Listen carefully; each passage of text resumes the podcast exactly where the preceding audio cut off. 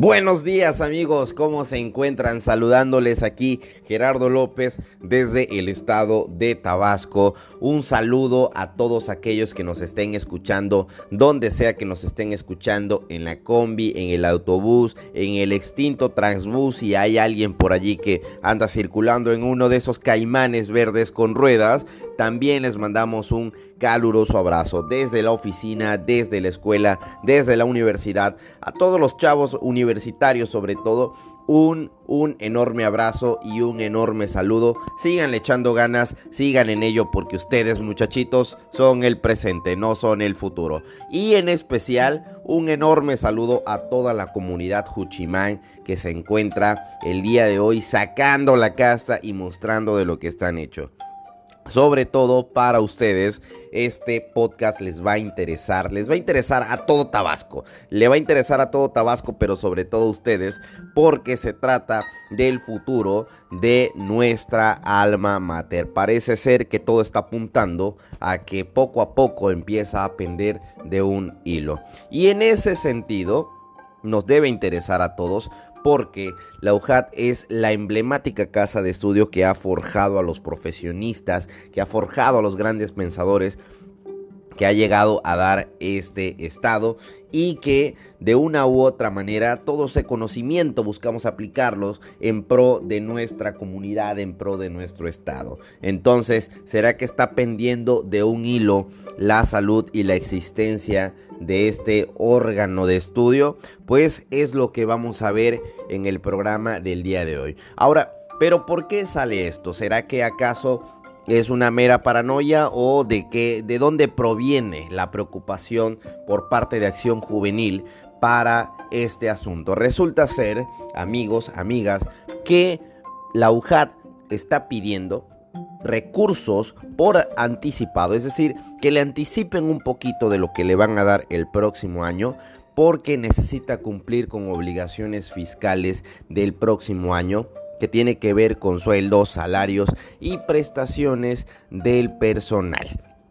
Para quienes vivimos en, la, en el estado de Tabasco y en especial para quienes viven en la capital del estado, sabrán muy bien que para, cierres del año pasado, es decir, casi a estas alturas, pero del año 2018, se venía como tal una crisis donde el sindicato perteneciente a la UJAT bloqueó calles y de hecho primero amenazaba con bloquearlas y luego una vez no cumplidas sus demandas como tal fueron a bloquear las principales calles y ocasionaron el verdadero infierno. Si ustedes vieron la película de Guasón y vieron cómo se organiza todo un caos ocasionado por un payaso, señores, el Guasón fue un novato. Deberían ustedes ver totalmente al sindicato de Leujat organizando caos. Madre mía que el guasón debería venirse a Tabasco en los finales de año a tomar clases. Porque, señores, si se está pidiendo dinero por adelantado, no es una garantía.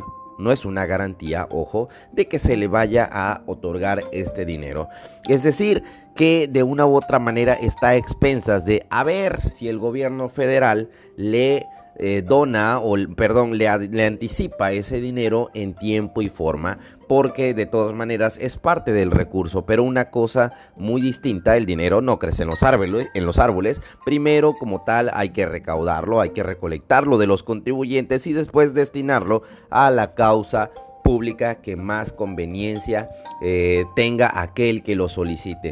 Entonces, si estamos en ese escenario, podemos a enfrentarnos a una nueva amenaza de volver otra vez a experimentar los bloqueos masivos donde muchísima gente perdió días y horas de trabajo, muchísimos negocios se paralizaron y ya ni hablar, ya ni hablar de, los, de los maestros que eh, de primaria, de secundaria, que también bloquearon en ese entonces la entrada principal y la salida principal de la ciudad. Es decir, señores, esperemos que este año no sea así, pero bueno, vamos a ver de dónde viene todo esto. Hay que pensar, hay que tener algo muy en claro que la UJAT fue partícipe como tal de la famosísima estafa maestra que fue una investigación propiciada por Animal Político y Mexicanos contra la Corrupción, donde eh, estos estos cuates se pusieron a checar muy bien cuál es el esquema de operación del, del, gobierno federal en muchas operaciones financieras que obviamente involucran dinero, que es allí donde importa poner el ojo de atención. Y se dieron cuenta estos amigos que Duarte resultó un principiante porque el gobierno federal usaba 128 empresas fantasmas para desviar recursos millonarios. Entre una de esas empresas estaban muchísimas que contrataba desde luego la UJAT. ¿Quién fue? No sabemos con exactitud, no se han dado datos específicos, pero sabemos que hay mucha gente que anda huyendo y que van a rodar cabezas. Y que el gobierno federal, a través de estas empresas, desvió más de 7.670 millones de pesos que les fueron entregadas a 186 empresas, pero 128 de ellas no debían recibir recursos públicos y muchas de estas 128 fueron como tal contratadas por la OJAT.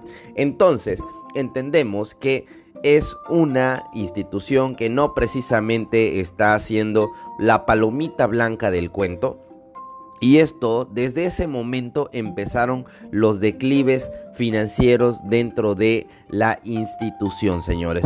Porque resulta que todo viene en mi efecto cascada y entonces empiezan a ver los huecos realmente dentro de la institución donde el dinero como tal se malgasta, se maladministra e incluso se desvía.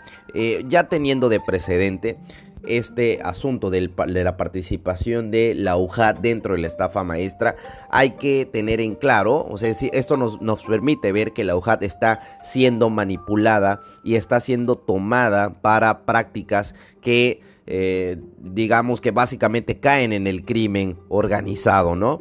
Entonces, señores, vamos a ver que el próximo año la UJAT está solicitando nada más y nada menos un presupuesto de 2.500 millones de pesos para el siguiente año.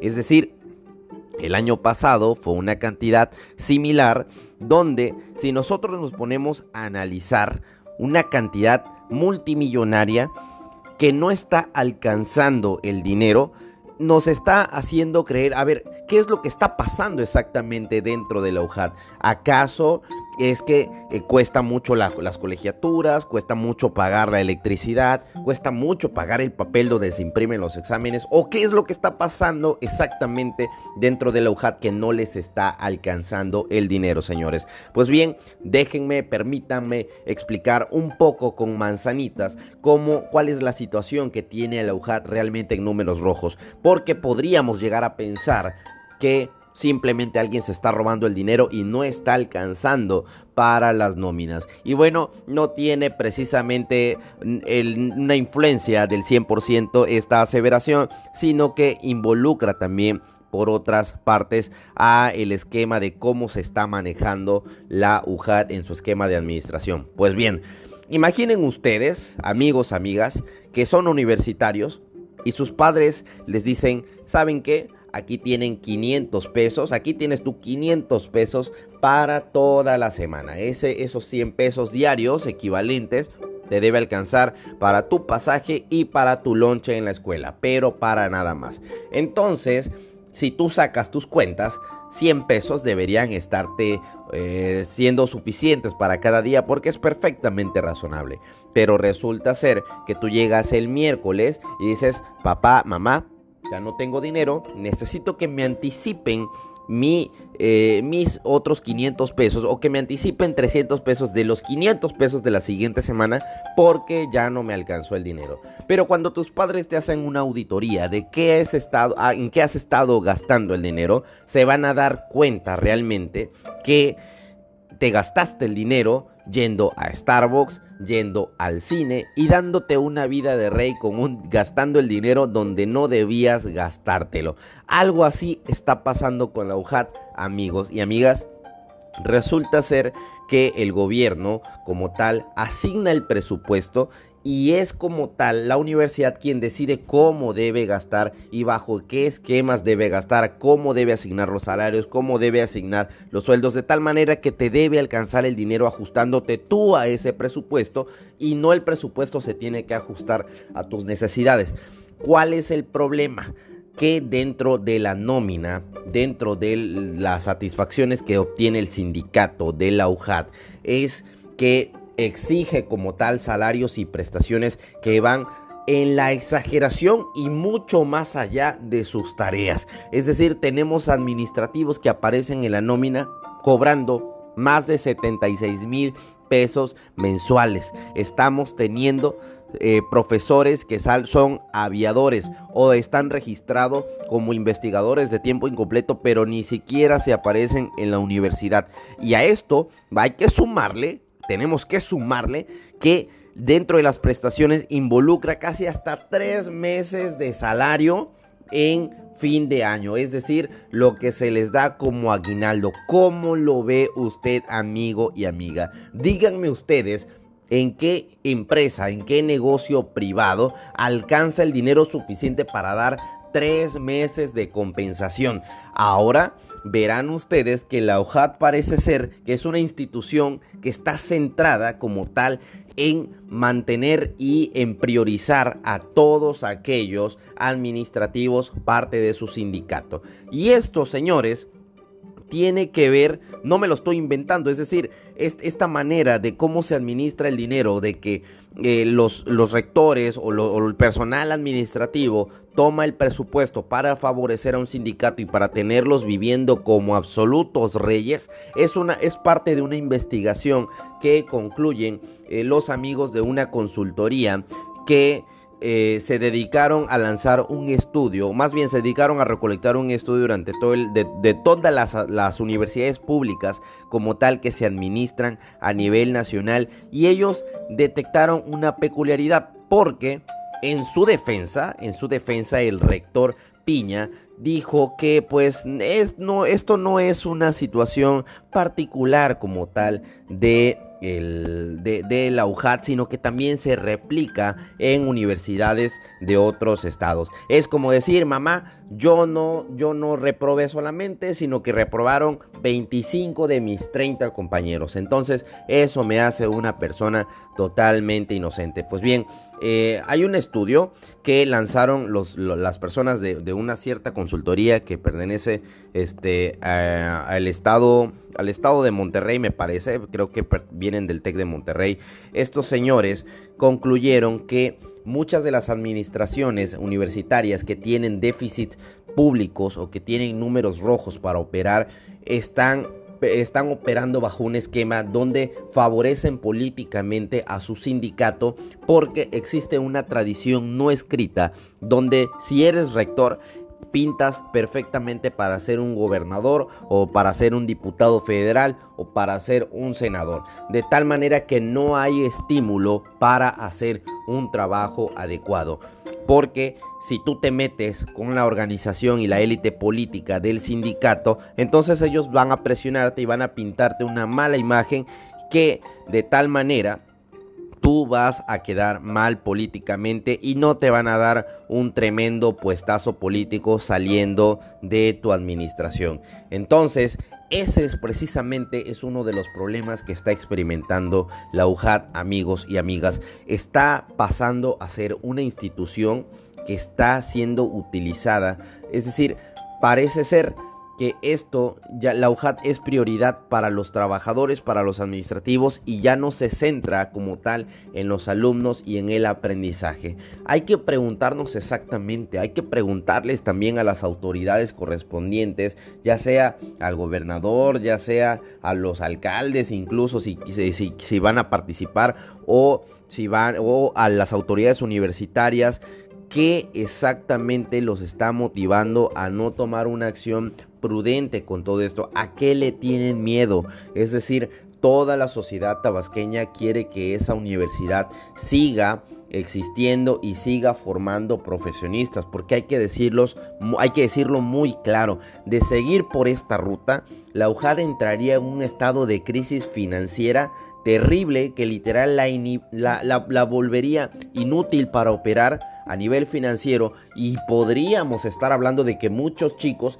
podrían estar perdiendo incluso sus certificaciones, sus cursos, sus materias y esto desde luego desembocaría en un caos total. Así que amigos, amigas, ya saben, eh, acérquense con sus cuchimanes de confianza y compartan esta información, estén al tanto y exijan a sus autoridades que sobre todo los estudiantes, exíjanles a las autoridades que toda la dinámica financiera debe centrarse en la creación del conocimiento y en el forjar nuevos profesionales, no en atender como tal a los administrativos ni consentirlos, porque ya es un hecho probado es un hecho probado que se han detectado hasta administradores que ni siquiera, eh, que existen en la nómina y cobran soldazos, pero que ni siquiera se han aparecido a trabajar. Así que, bueno, amigos, amigas, hasta aquí el programa del día de hoy. Sigan al pendiente, síganos en Facebook y en Instagram como Acción Juvenil Tabasco y estamos al pendiente. Chao.